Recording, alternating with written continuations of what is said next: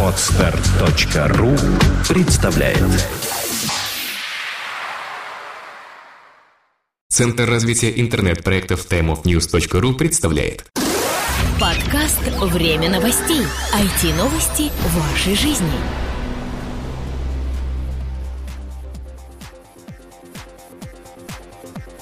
Всем привет! В MP3 эфире 130 выпуск нашего новостного подкаста. Как обычно, мы рассказываем вам обо всем самом интересном, что случилось за неделю в интернете и в Рунете в частности.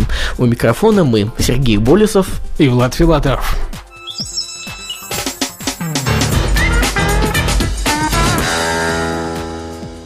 Первые новости о том, что рассылка интересных записей от Twitter стала реальностью. Кстати, первую мы уже получили сегодня.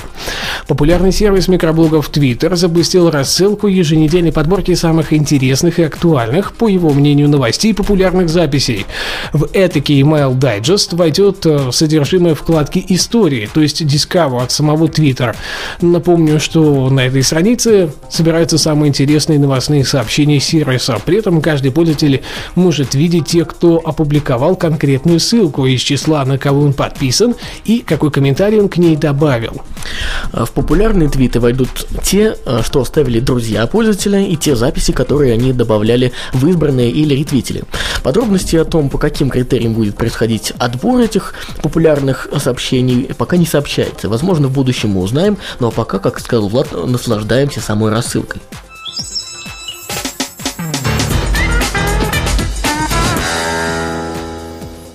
Общение в интернете – это нормально. Ученые из Австрии и Швейцарии рассказали о своем исследовании и заодно проверили уже устоявшееся мнение о том, что общение в глобальной сети достаточно сильно отличается от реального. В качестве платформы для изучения были выбраны старейшие системы для общения в сети – IRC – Internet Relay Chat. В течение 42 дней ученые отслеживали сообщения в 20 разных тематичных каналах – музыка, спорт, бизнес и другие.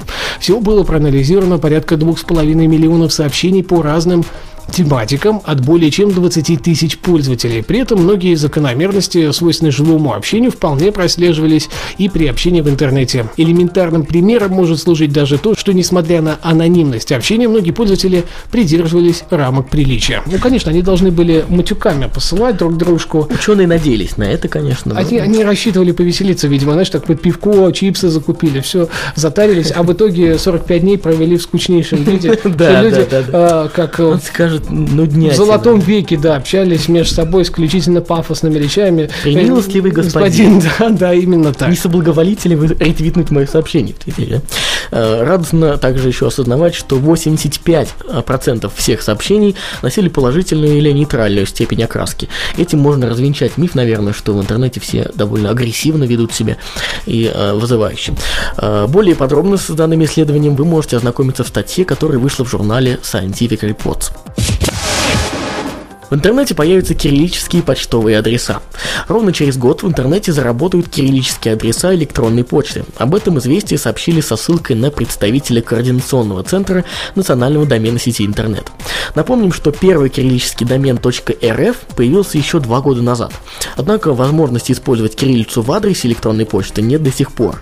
Инженерный совет интернета в феврале текущего года уже разработал специализированный протокол, внедрив который почтовые сервисы смогут предлагать своим пользователям адреса вида, например, Анатолий, собачка, Петров.рф. Естественно, предварительно зарегистрировав домен. Знаешь, ты неправильно это прочитал. Анатолий, собака, Петров.рф. Да, вот так вот правильно, чтобы уж разделять действительно на русском языке, как это должно звучать. Отмечается, что сейчас использование данного протокола не является обязательным, и провайдеры почтовых услуг только начинают его изучение.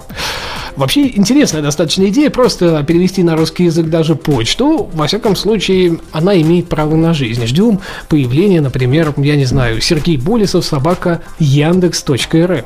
Ну вот пока э, Яндекс, э, как и Рамблер в том числе, э, отмечают, что есть у них в планах реализации такой функции, но это далеко не первостепенная задача все-таки. Ну, главное, что появится. Просто от того, чтобы было.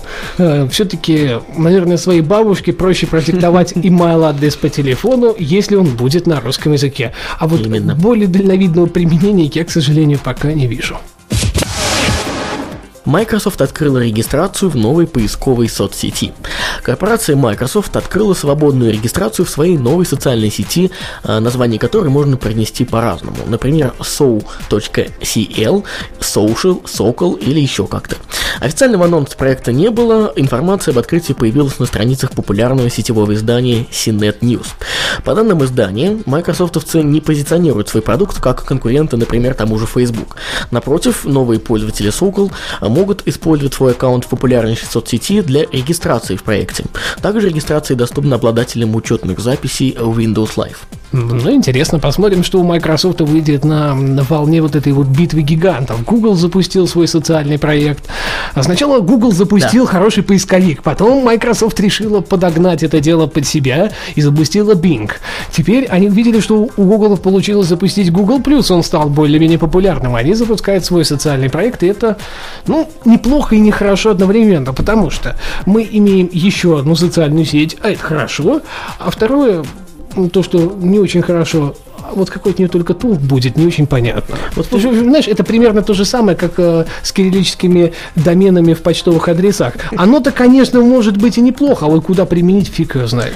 Ты не зря э, отметил, вообще вспомнил Bing. Дело в том, что вот эта новая социалка от Microsoft, она направлена именно на использование так называемого открытого поиска. Э, каждый пользователь этой сети может искать ссылки, изображения, а вот результаты может делиться этими результатами со своими друзьями.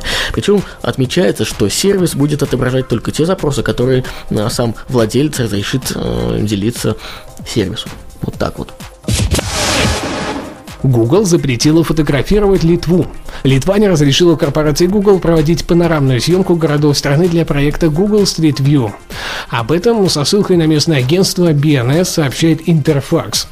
Корпорация планировала с помощью оборудованного камерами автомобиля сфотографировать большинство литовских городов. Но Государственная инспекция по охране данных решила, что Google Street View представляет угрозу права на неприкосновенность частной жизни, так как в кадр могут попасть прохожие и автомобили. Вот, кстати, я вот это немножко не понимаю. Все, кто знаком с этим сервисом, знают, что, первое, лица все закрашиваются, никаких лиц там нет. То есть, если люди ходят и лицо более или менее четко распознается, то его закроют.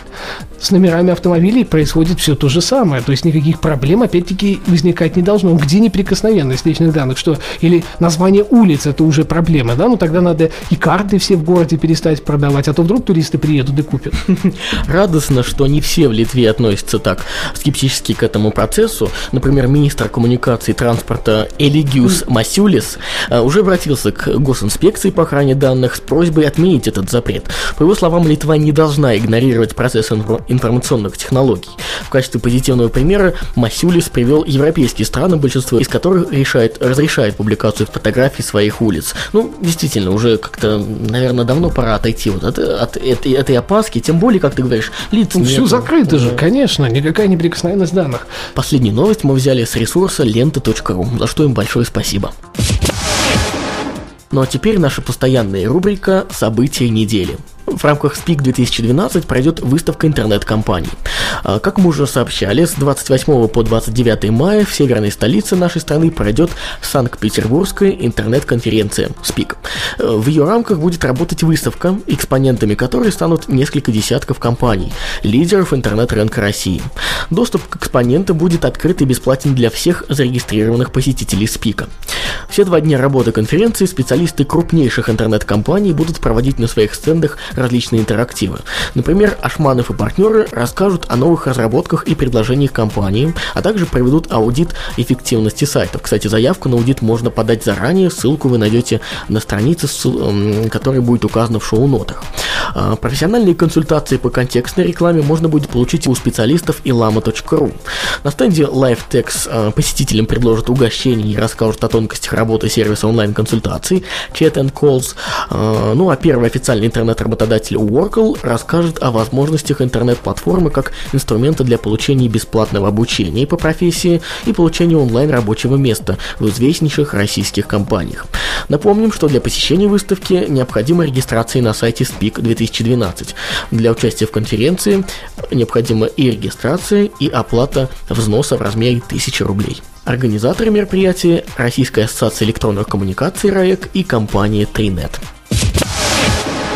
Прошлая неделя знаменовалась тем, что прошла Крид 2012, причем прошла она в конце прошлой недели, так что вполне все актуально. А компания Nike устроила шоу на этом мероприятии. Самый разгар Крид 2012, 19 мая компания Nike представила новую игру про паркур Вектор. На площадке около памятника Шарлю де Голю выступили профессиональные трейсеры. Лучшие спортсмены столицы продемонстрировали для посетителей конференции разработчиков игр сложнейшие и зрелищные трюки. Новая игра от создателей таких хитов, как «Бой с тенью», примерно 24 миллиона установок 11 на 11, 11,5 миллионов пользователей онлайн и «Гладиаторы» 3 миллиона постоянных игроков. Компания Неки посвящена паркуру. Ну и в свою очередь можем отметить, что буквально на днях, то есть э, на момент выхода, скорее всего, этого выпуска он уже будет опубликован.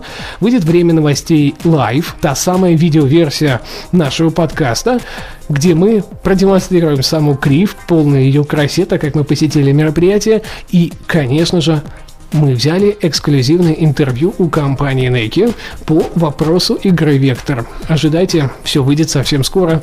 Ну и, следовательно, можете заранее уже начинать искать время новостей live в iTunes.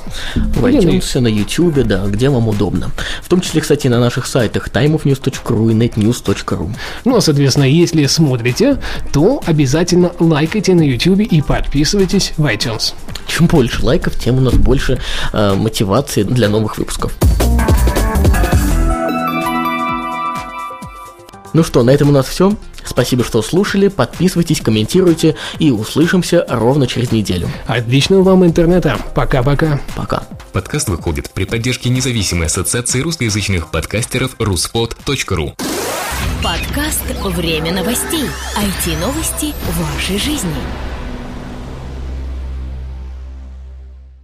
Скачать другие выпуски подкаста вы можете на podster.ru